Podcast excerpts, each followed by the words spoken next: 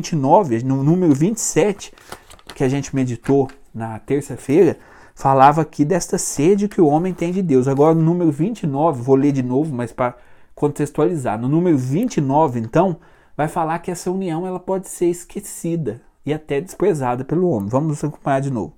Esta união íntima e vital com Deus pode ser esquecida, ignorada e até rejeitada explicitamente pelo homem. Tais atitudes têm por origem diversos fatores. Primeiro, a revolta contra o mal.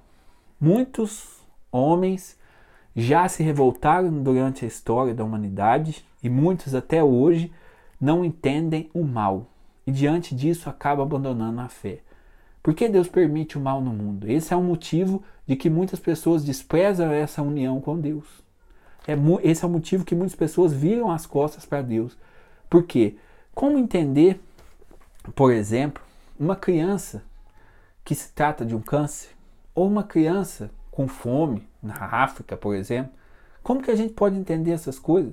Porque se Deus é bom, se é infinita bondade, infinita misericórdia, como que Deus permite que uma criança sofra? Esse pensamento já fez muitas pessoas deixarem de ter fé. Como que Deus permite que o pobre sofra, passe fome e tudo mais? Por que Deus permite o mal no mundo? Aqui, para a gente entender, basicamente, é o seguinte: primeiro ponto, o mal não vem de Deus. O mal vem sempre do ser humano. Um exemplo claro, claro, a fome no mundo estudos comprovam que o que o homem despreza de comida, o que o homem joga no lixo, daria para sustentar a humanidade inteira.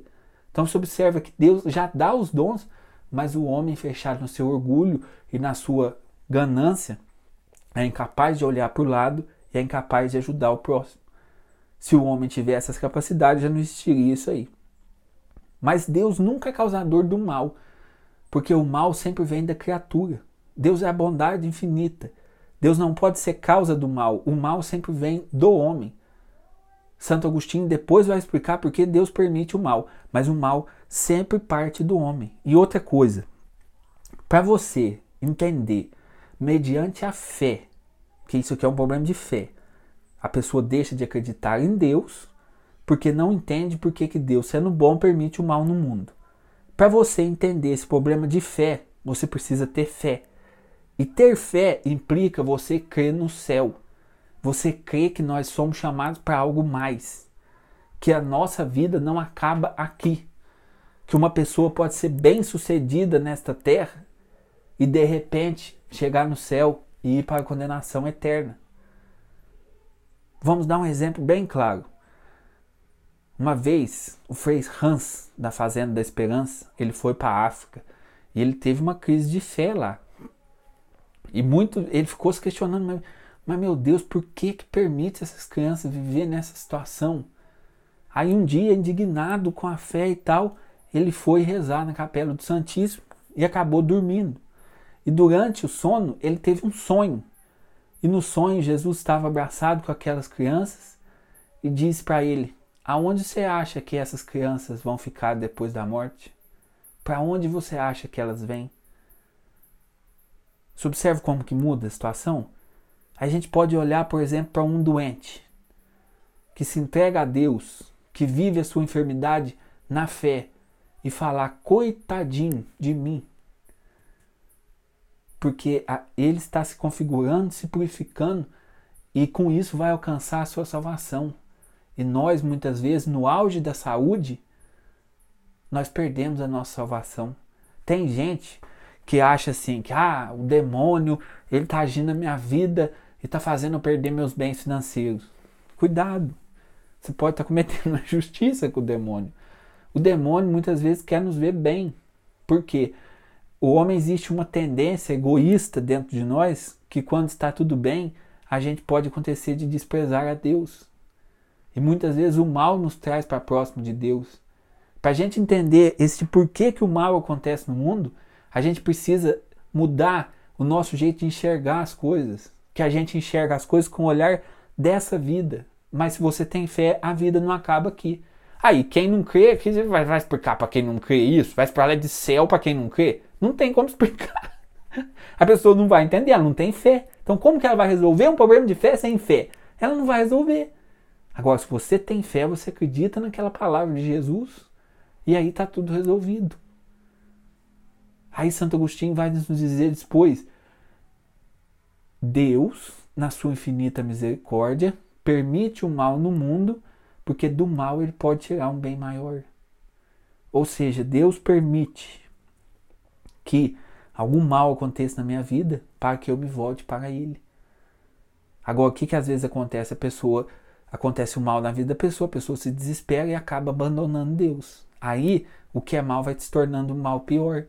Os santos nos dizem, os livros, o catecismo nos diz que a pior desgraça que pode acontecer na vida de um ser humano é perder a salvação eterna. Esse é o mal maior. E muitas vezes o que nós vemos aqui e consideramos como mal, na verdade, Deus vai transformar em um bem. E é isso que nós precisamos ter capacidade de entender. O mal está no mundo por conta do ser humano, o ser humano que livremente despreza a Deus, e mesmo aqueles que creem passarão pelo sofrimento, mas esse sofrimento se transforma em salvação. Está explicado Jesus. Jesus já permitiu que seu filho sofresse. Ninguém vai sofrer como Jesus Cristo sofreu na história da humanidade. Ninguém. Pode ter a dor, a doença que for, jamais a pessoa vai sofrer como Jesus Cristo sofreu. Deus permitiu isso para mostrar que o sofrimento faz parte da vida humana. Mas depois do sofrimento, se esse sofrimento é vivido em Deus, depois desse sofrimento vem o que? Vem a ressurreição, o céu. E assim nós entendemos o mal. Aí coloca aqui, o catecismo coloca mais alguns atributos que pode levar o homem a desprezar essa relação com Deus. Outra coisa aqui, revolta contra o mal no mundo, a ignorância ou indiferença religiosa, que é o que se instaura hoje. A pessoa, por exemplo, ela hoje talvez o problema nem seja ateísmo, mas é a indiferença religiosa. A pessoa fala assim: "Ah, hoje tudo pode, para que isso? Eu acredito em Deus, mas é o resto da minha casa. Ah, eu acredito em Deus, mas esse negócio de ficar rezando, de renunciar a pecado, isso aí é ultrapassado. Isso é intolerância religiosa. Que a pessoa, sem perceber, ela está desprezando essa relação íntima com Deus. Ela está desprezando, só que sem perceber. Isso leva também a romper esse vínculo, essa indiferença religiosa. Aí aqui tem uma coisa que eu acho, é, tem mais aqui, a preocupação excessiva com as coisas do mundo e as riquezas. Quando a pessoa quer só as coisas. Observa como que uma coisa liga a outra. Se a pessoa ela perde essa noção do eterno, essa noção do céu, se essa pessoa ela perde a noção do céu, ela começa a se perder nas coisas desse mundo. E aí ela vai começar a procurar nas coisas desse mundo a felicidade que só Deus vai dar para ela. E aí ela perde essa ligação com Deus. Perde por quê? Porque se perdeu no meio das riquezas colocou a esperança de felicidade nas riquezas e com isso vai se, perdendo e afundando cada vez mais. Hoje a pessoa é rica, amanhã ela quer ser mais rica. Você viu? Esse dia eu estava lendo um. Não tem nada contra, não. Vendo um jornal lá que o cantor Gustavo Lima compra uma Lamborghini no valor de tantos milhões. Aí esses dias o cara tá com uma Ferrari. Mas aí uma Ferrari não dá. O cara quer uma Lamborghini também. E aí você vai ver. Tem condição de andar nesses carros aqui no Brasil? Nem condição vai ter. Muitas, nem tô, não estou julgando ele, mas assim, às vezes a pessoa se perde no meio desse mar de riqueza, de querer ter, ter, ter, e acaba se esquecendo de Deus. A vaidade, o orgulho toma conta e a pessoa se esquece de Deus. Isso é fácil de acontecer e pode acontecer com muita gente, muita gente. Aí chega aqui um, um, uma das coisas aqui que é mais preocupante. O mau exemplo dos crentes. Aqui, gente, é sério porque chama a atenção de nós que tem fé. O mau exemplo dos crentes levam pessoas a não acreditar em Deus. Por quê? Você vê, eu tô aqui falando. Aí eu falo, falo, falo de Deus e saio daqui e dou um exemplo totalmente contrário. Eu saio daqui vou encher a cara, eu vou pra balada, eu saio daqui e vou, deixo minha mulher em casa com a minha filha e vou pro boteco. O que, que é isso? É um mau exemplo. Aí a pessoa tá me vendo, ela vê eu e fala assim, nossa, mas que Deus é esse? O cara anuncia Deus aí, fica falando de Deus, Deus, Deus, e acabou a live, acabou a missa lá, o cara vai, enfia o pé na cachaça. Você repara como que o mau exemplo dos crentes é responsável pelo ateísmo. Nós temos culpa nisso, porque nós demos mau exemplo. Muitas vezes, a nosso, o nosso jeito de ser não revela Deus, não fala de Deus, e isso é negativo. Isso é negativo. Nós precisamos dar testemunho da nossa fé, mas não porque o outro vai preocupar. Eu, eu não tenho que me preocupar com o que as pessoas vão pensar de mim, mas eu tenho que me preocupar o seguinte: Deus me vê. Se eu minto para Deus, não vai adiantar nada que eu estou fazendo aqui. Aqui, eu estou aqui, sentado aqui, quase 10 horas da noite, falando do catecismo da igreja. Eu vou sair daqui. Se eu não tiver fé, eu perdi meu tempo. Se eu for viver uma vida de aparência, eu vou parar com tudo que eu faço. Vou desistir de tudo e vou viver minha vida. Agora, se eu estou aqui, é porque eu quero viver alguma coisa séria. É porque eu quero me entregar para Deus. É porque eu quero dizer um sim à vontade de Deus. E por isso eu estou aqui. É lógico, vai acontecer os meus tropeços? Vai. Infelizmente, gente, nós somos fracos e necessitado da misericórdia de Deus. Agora, nós precisamos ter uma decisão em querer fazer as coisas de verdade. Porque Deus veio no nosso coração. Eu posso enganar todos vocês aqui, mas Deus eu não engano. Não engano mesmo. O mau exemplo do crente afasta as pessoas da igreja. E isso é triste, porque até, eu vejo assim, cara, até essa conotação de, de religião às vezes ficou a coisa negativa por causa das aparências. Por causa assim da, daquelas pessoas que são, é, como que é a palavra mesmo? Eu esqueci. Aquelas beata, essa figura da beata, ela meio que fez mal para a igreja. Não da beata que seja que tenha uma fé verdadeira, mas daquela beata que fica rezando na igreja e fazendo fofoca. Essa imagem, ela deu uma conotação negativa para a religião. Tanto é que parece que as pessoas às vezes têm ver vergonha de assumir a fé católica que tem. Tem vergonha de assumir por quê? Porque às vezes você fala assim: não, eu tenho fé, sou católico, tenho religião. As pessoas vão achar que você é beato, que você é alienado do mundo, que você está vivendo na vida como aquelas pessoas viviam. Como muitas pessoas ainda vivem, uma vida de aparência, que não serve para nada, só serve para atrapalhar fazia um favor imenso se ficasse em casa, até para elas. Até para elas, porque se a pessoa não tem a capacidade de assumir a fé que tem, ela acaba prejudicando. Porque aí essa figura de beata passou. Agora as pessoas, por exemplo, ela vê uma pessoa lá, ah lá o beatinho indo para a igreja. O que será que ele está escondendo? Vai na igreja, depois faz tudo de errado. Porque muitas pessoas viveram da aparência. E a aparência, ela mata ela é nociva. Jesus Cristo pregou contra a hipocrisia. Jesus Cristo falou e falou muito contra não ser hipócrita. Então nós não podemos ser hipócrita, nós não podemos ter vida dupla.